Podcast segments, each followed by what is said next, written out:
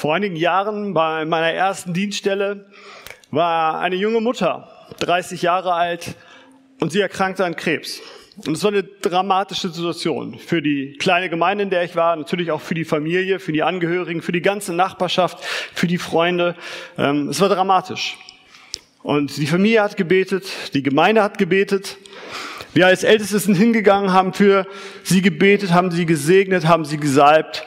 Sie hat, äh, sie ist ins Krankenhaus gegangen, sie hat die ganzen Therapien mitgemacht und tatsächlich, sie wurde gesund. Sie wurde geheilt und der Krebs war weg. Und die Gemeinde veranstaltete ein Freudenfest, die Nachbarschaft, alle waren dabei. Es war echt, war echt toll zu sehen, wie Gott wirkt. Und es war ein großes Zeugnis. Aber schon kurze Zeit später, zwei Jahre ungefähr vielleicht später, da kam der Krebs zurück. Und er breitete sich relativ schnell aus und sie ging, kamen wieder ins Krankenhaus und sie riefen uns als Älteste dazu und wir gingen hin, wir beteten für sie, wir salbten sie und trotzdem, wenige Wochen später, verstarb diese junge Mutter mit Anfang 30. Und die Familie war am Boden zerstört. Und auch unsere kleine Gemeinde war, war fassungslos. Wir wussten nicht, wie, wie sollen wir jetzt damit umgehen. Und auch für mich als Pastor war das sehr herausfordernd, da die Menschen durch diese Phase mitzubegleiten, in, durch diese Herausforderung und diese große Krise. Warum hat Gott unser Gebet nicht erhört, haben wir uns gefragt. Ich meine, man betet ja so viele Gebete und man hätte sich sagen können, okay, das eine oder andere Gebet, ja, das hätte auch nicht sein gemusst, das hätte auch sozusagen äh, durchfallen lassen, aber das war ja doch mal wichtig gewesen. Warum gerade dieses Gebet nicht? Warum hat es nicht funktioniert? Mitten in der Krise und Gott scheint nicht zuzuhören. Das ist ein echt mieses Gefühl. Ich weiß nicht, ob du das aus eigener Erfahrung vielleicht kennst. Beten in Krisenzeiten, so lautet der Titel der Predigt heute. Und im Deutschen gibt es ja dieses Sprichwort Not lehrt beten. Und ich glaube, ich finde das gar nicht so passend, weil ja in der Not äh, da fängt man an zu beten, wenn man sonst nichts mehr zu, wenn man sonst nichts mehr weiß, dann fängt man halt auch an zu beten. Aber eigentlich ist es ja so, Markus hat es in den letzten Wochen gesagt, beten ist Beziehung zu Gott. Beten ist ja mehr als nur ein, ich bitte dich, dass du jetzt genau in dieser Situation das machst, was ich von dir brauche in meiner Krise. Weil genau das ist es ja das, was, wie wir beten in einer Krisensituation. Aber im Notfallmodus kann man ganz schlecht Beziehungen bauen. Also wenn wir zu Hause im Stress sind, dann kann ich nicht Beziehung bauen mit meiner Frau. Ja, das muss man in der Regel in anderen Zeiten machen. Dabei, wenn dann die Not da ist, dann ist man kurz angebunden und dann ist es gut, wenn man eine Beziehung hat und sich im Zweifelsfall auch, auch ohne Worte versteht. Ich muss sagen, ich bin in meinem Leben von existenziellen Krisen weitgehend verschont geblieben, bis jetzt. Ich bin in einem reichen und sicheren Land hier aufgewachsen. Ich bin behütet aufgewachsen. Ich hatte gute Voraussetzungen und viele Unterstützung in meinem Leben. Und ich bin Gott einfach dankbar, dass er mich vor, vor größeren Unglücken oder Schicksalsschlägen bewahrt hat. Aber ich habe viele Menschen kennengelernt, denen das nicht so ging. Die in Armut aufgewachsen sind, die kein sicheres und glückliches Zuhause hatten, die Krieg, die Flucht, die Vertreibung erleben mussten und die schwer darunter leiden mussten und auch immer noch heute teilweise darunter leiden. Und einige von ihnen konnte ich begleiten. Einige habe ich beerdigt und mit anderen habe ich am Grab gestanden und um den Verlust ihrer Lieben getrauert. Ich glaube, wir in Deutschland, wir haben so viele Schutzmechanismen, Versicherungen, um möglichst viele Gefahren abzuwenden. Wir wollen dieses Leid und so möglichst vor uns, wir wollen uns davor schützen. Und viele unserer Probleme lassen sich mit Geld lösen. Und aber sag mal, diese Krankheit und Tod, ne, das sind so, das sind und bleiben irgendwie so Endgegner, denen sich jeder irgendwann stellen muss. Und was macht das mit uns? Was macht das mit unserer Beziehung zu Gott? Was macht das mit unserem Gebetsleben? Was ist, wenn diese Krisenzeiten in unser Leben treffen? Ich glaube, wir sind nicht die Ersten, die sich das fragen oder die auch mit so einer, mit dieser, mit dieser Spannung erleben müssen. Und deswegen greift Jakobus das in, in seinem Brief an die ersten Christen schon auf. Und er schreibt da in Kapitel 5 ab Vers 13, Leidet jemand unter euch, der bete. Ist jemand guten Mutes, der singe Psalmen. Ist jemand unter euch krank, der rufe zu sich die Ältesten der Gemeinde, dass sie über ihn beten und ihn salben mit Öl im Namen des Herrn. Und das Gebet des Glaubens wird dem Kranken helfen und der Herr wird ihn aufrichten und wenn er Sünde getan hat, wird ihm vergeben werden. Bekennt also einander eure Sünden und betet füreinander, dass ihr gesund werdet. Des gerechten Gebet vermag viel, wenn es ernstlich ist. Elia war ein schwacher Mensch wie wir und er betete ein Gebet, dass es nicht regnen sollte und es regnete nicht auf der Erde drei Jahre und sechs Monate. Und er betete abermals und der Himmel gab den Regen und die Erde brachte ihre Frucht. Wie ich finde, ein sehr herausfordernder Text. Jakobus steigt ein und zeigt ganz grob vereinfacht drei Situationen, in denen wir Menschen uns befinden können. Erstens, es gibt schlechte Tage.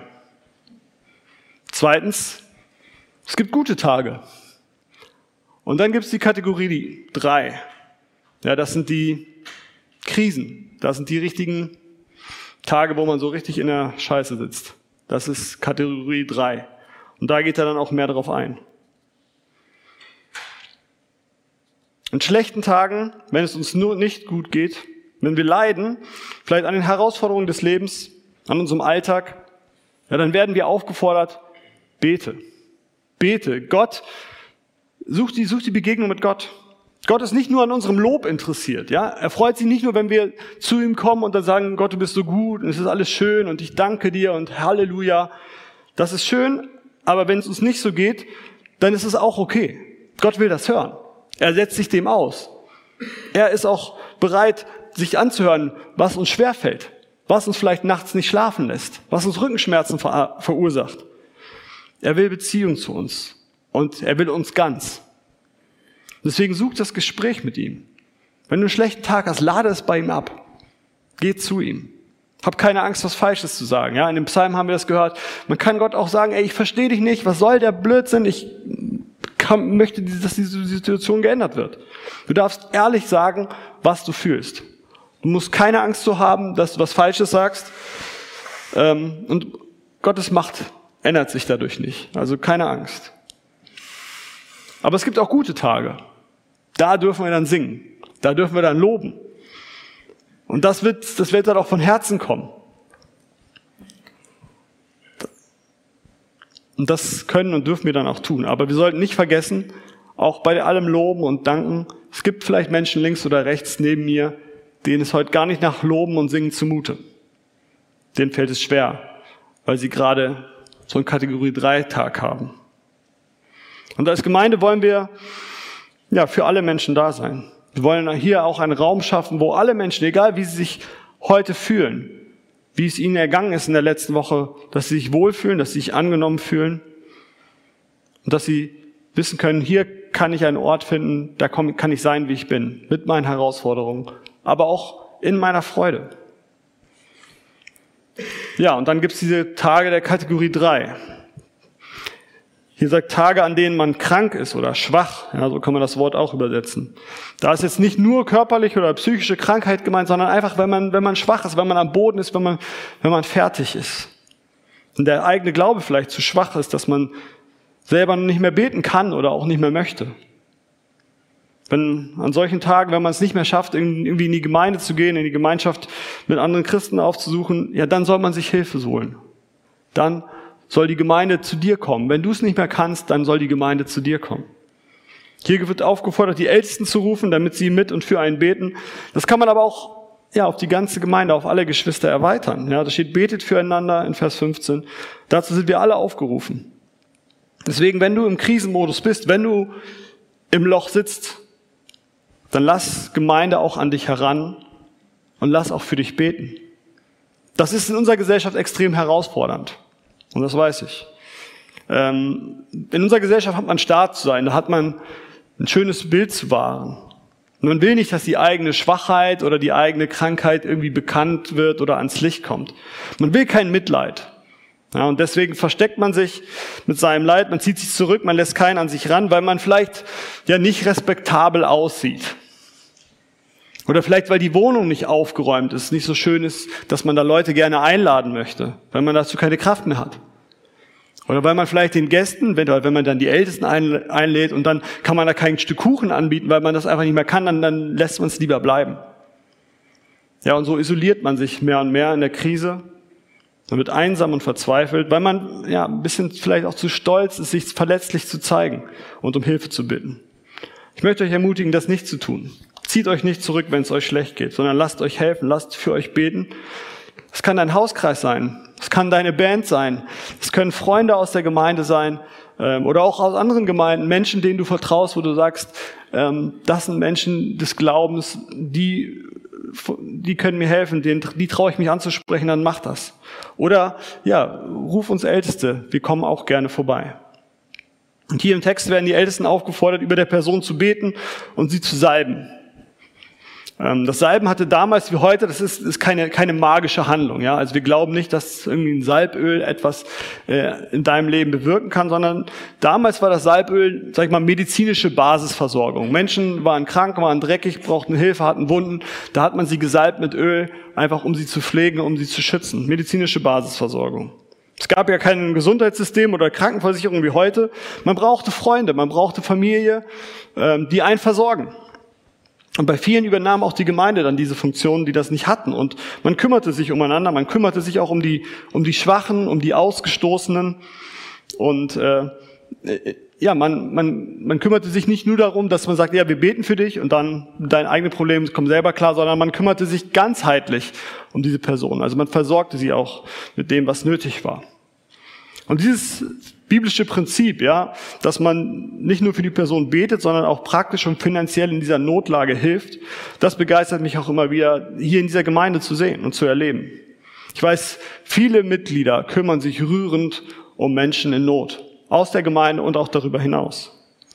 Und sie setzen sich ein mit ihren Netzwerken, mit guten Ärzten, Fachleuten und mit ihrer Expertise, vermitteln sie Hilfe. Ich weiß von finanzieller Beratung für Menschen in Notlage. Ich weiß von unbürokratischer Hilfe. Ich weiß von zupackenden Einsatz von Einzelnen, die einfach hingehen und sagen, hey, komm, ich helfe dir. Ich räume für dich auf. Ich kümmere mich. Und es ist toll zu sehen, dass hier in der Gemeinde so viel ja, praktische Liebe, Nächstenliebe auch gelebt wird.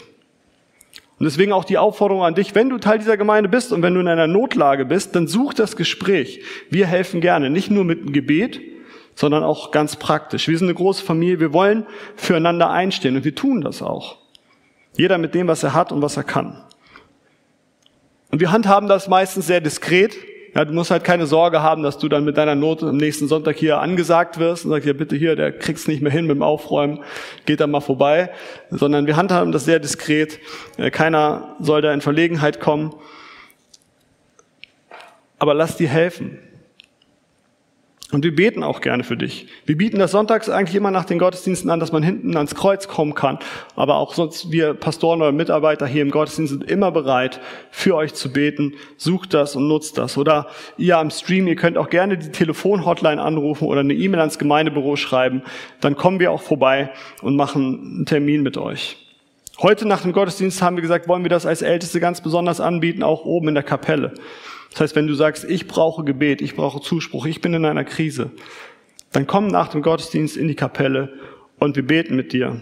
Und wir salben dich auch, wenn du das möchtest. Wenn wir, wie läuft sowas ab?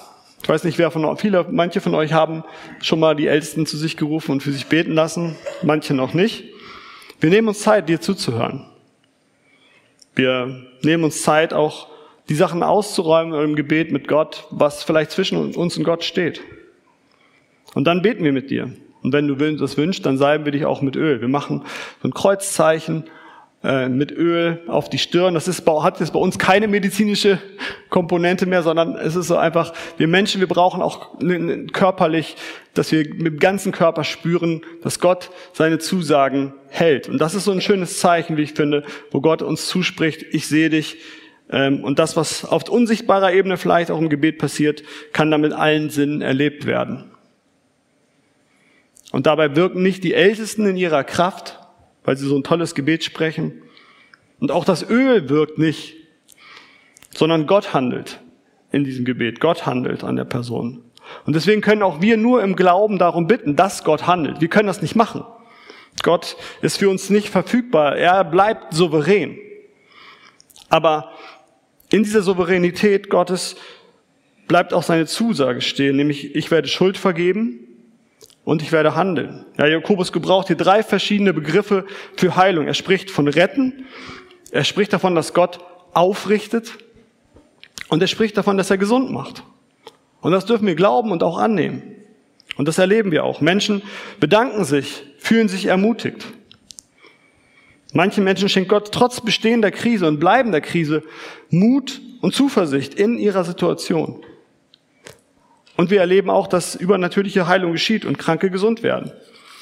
Aber die Realität ist auch, nicht jedes Problem und jede Krankheit verschwindet sofort. Und zur Realität gehört auch, dass wir Menschen alle eines Tages sterben. Und manche leider zu früh für unseren Geschmack. Aber wenn wir die Bibel ernst nehmen, wenn wir auch ja, die anderen Texte uns anschauen, in denen es um Leid geht und wo es um Verfolgung geht, um, um die, wo die Herausforderungen auch der Nachfolge beschrieben werden, dann wird uns klar, dass Glaube nicht jedes Leid irgendwie so mit Knopfdruck auf Gebet beendet. Wir lesen von Schmerzen, von Leid, von Krankheit und sie gehören zu unserer Existenz als Menschen dazu. Aber als Christen können wir anders damit umgehen. Wir können anders darauf reagieren. Wir haben Hoffnung über den Tod hinaus. Wir dürfen uns geliebt und angenommen fühlen, auch wenn wir Fähigkeiten verlieren, wenn wir, wenn die Kraft abnimmt, wenn wir nicht mehr performen können, wenn wir nichts mehr leisten können, dürfen wir wissen, Gott nimmt uns auch so an. Und das ist nicht das, was unser, unseren Wert und unsere Identität ausmacht. Meine Beobachtung ist, wir Christen, wir erzählen gerne von, von erhörten Gebeten. Ja? Wir nennen das dann Zeugnis und sagen, Gott hat in meinem Leben so wunderbar gewirkt und das ist schön. Aber die Situation, wo Gott unser Gebet nicht erhört hat, die Geschichten, die werden eher selten erzählt. Vielleicht wollen wir Gott nicht in Verlegenheit bringen, dass er nicht das gemacht hat, was wir gerne gehabt hätten, oder weil wir so eine Diskrepanz spüren zwischen unserer Realität und unserer Theologie, dass das vielleicht manchmal nicht so ganz übereinander passt. Das Problem ist, wenn das alle machen, immer nur von ihren Erfolgen erzählen, dann entsteht so ein schiefes Bild der Realität. Und dann auch möglicherweise ein schiefes Gottesbild. Das ist wie so eine Social Media Echokammer. Wenn man überall nur hört, was alles gut läuft, dann fragt man sich, aber warum ist es bei mir anders? Warum erhört Gott die Gebete von allen anderen, nur meine nicht? Dann fangen wir an, an Gott oder an uns zu zweifeln. Und das ist einfach ein schiefes Bild der Realität. Die Bibel ist da ziemlich ehrlich. Sie ist voll von Klagen, von Trauer, von Zorn, weil die Realität oft nicht mit dem Gewünschten übereinstimmt. Und das ist auch in unserem Leben so. Und deswegen gibt es in der Bibel auch ganz viele Tage der Kategorie 3. Und nicht immer greift Gott ein und nicht immer tut er das Wunder. Und das tut weh. Und da kommen dann die Emotionen und die Zweifel auch hoch. In der Trauerbegleitung spricht man von verschiedenen Phasen der Trauer. Also wenn uns eine Krise ereilt, dann geht man durch, eigentlich alle Menschen durch so verschiedene Phasen. Und jede Phase wirkt sich auch auf uns und auf unser Gebetsleben aus. Das kann ich in meinem Leben sehen, das habe ich bei den Menschen gesehen, die ich begleitet habe. Aber auch wenn man die Psalmen liest, fällt einem das auf. Die erste Phase ist immer erstmal Schock, Schock und Leugnen. Ja, also das kann nicht sein. Man will nicht wahrhaben, was da gerade passiert ist. Man betet darum, dass ein Wunder passiert, dass aber die Nachricht nicht stimmt. Die Diagnose ist falsch. Es muss eine andere Person sein, die verunglückt ist. Ähm, man will und kann das, was da gerade passiert ist, nicht an sich heranlassen. Der ganze Mensch sträubt sich dagegen. Das ist immer so die, die normale erste Reaktion. Und in der zweiten Phase brechen dann die Emotionen auf wenn man dann realisiert, doch, das ist tatsächlich passiert. Das kann dann Trauer sein, aber auch Wut. Man ist wütend auf die Ärzte, man wütend auf Menschen, auf die Umstände, auch wütend gegen Gott. Warum hast du das zugelassen? In Psalm 22, das ist der Psalm, den Jesus am Kreuz zitiert, da schreibt der Psalmist, warum hilfst du nicht, wenn ich schreie? Warum bist du so fern? Mein Gott, Tag und Nacht rufe ich um Hilfe, doch du antwortest nicht und schenkst mir keine Ruhe. Wir klagen gegen Gott. Und das ist auch okay. Aber auch Schuldgefühle können Teil von diesen Emotionen sein. Ja, es ist alles meine Schuld. Und man macht sich Vorwürfe. Hätte ich doch mal das anders gemacht. Warum bin ich gerade heute mit dem Auto gefahren? Hätte ich doch den Zug genommen? Was auch immer. Hätte ich mal eher angerufen und was auch immer. Man, man versucht sich Lösungen zu suchen. Hätte ich mehr gebetet, wäre ich doch nur ein besserer Christ, hätte ich doch mal mehr Glauben.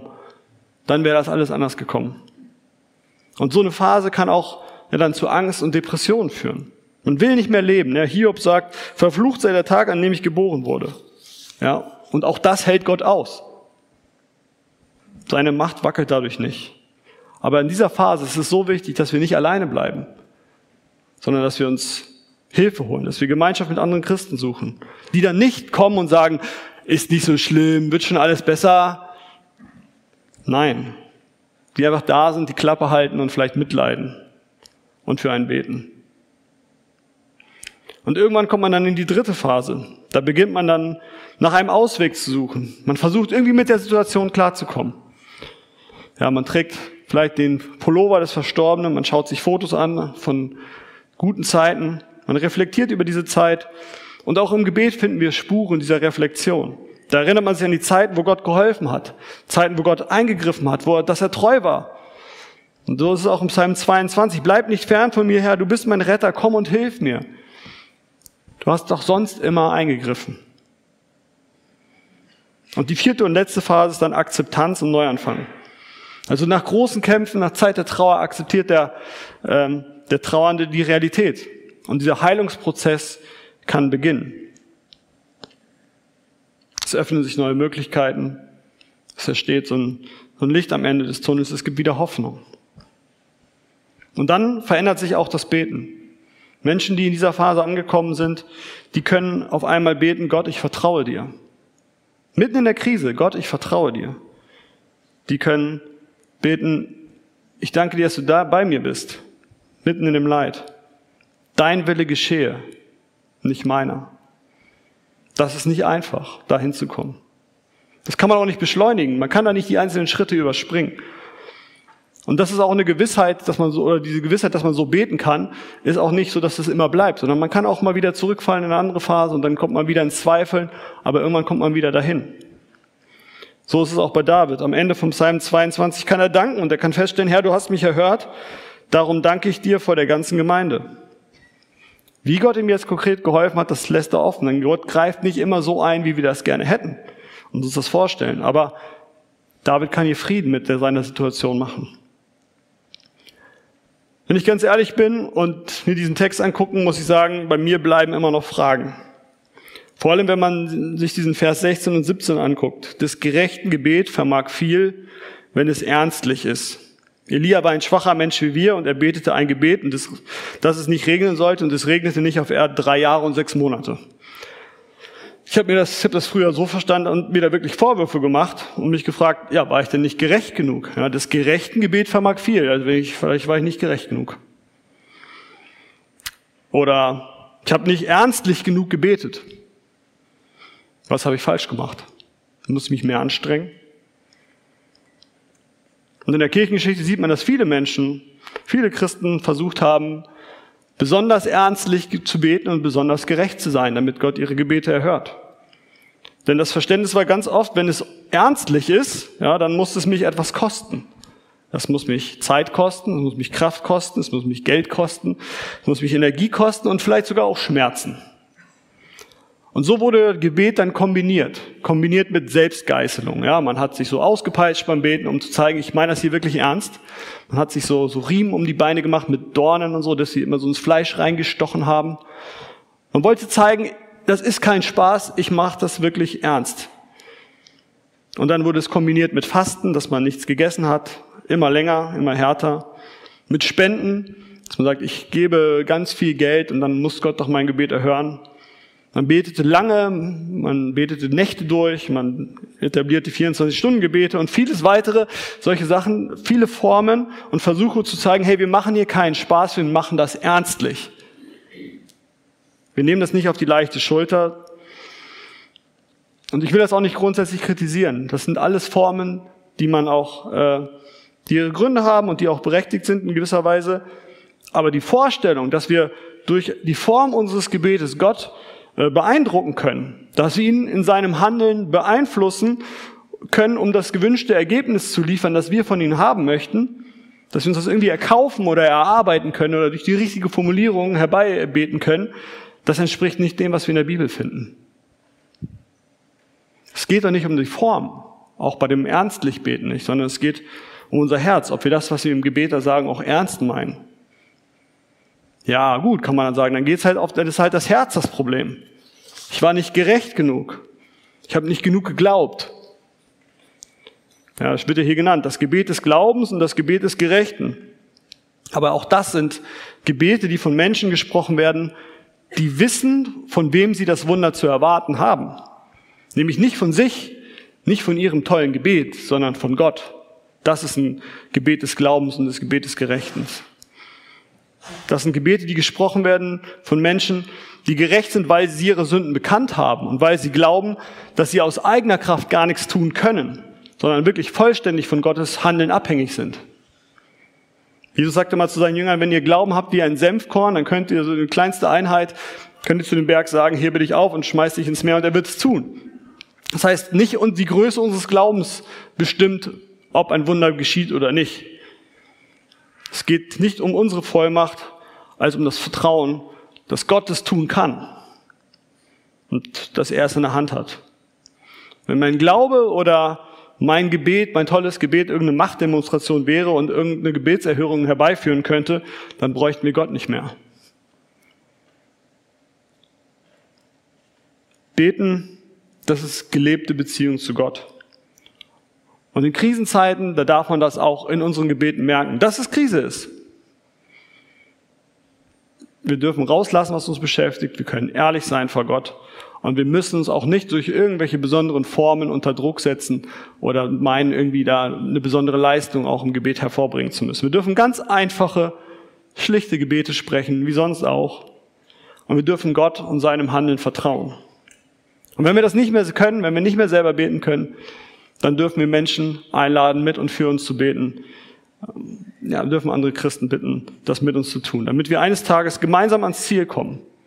Und das Ziel ist, dass wir gemeinsam sagen können, Gott, ich verstehe dich vielleicht nicht. Ich verstehe dein Handeln nicht. Ich verstehe nicht, warum diese Krise sein muss oder warum ich hier bin. Aber ich vertraue dir. Ich vertraue dir, weil ich weiß, du liebst mich. Du bist da für mich. Und auch in dieser herausfordernden Zeit möchte ich dir vertrauen. Amen.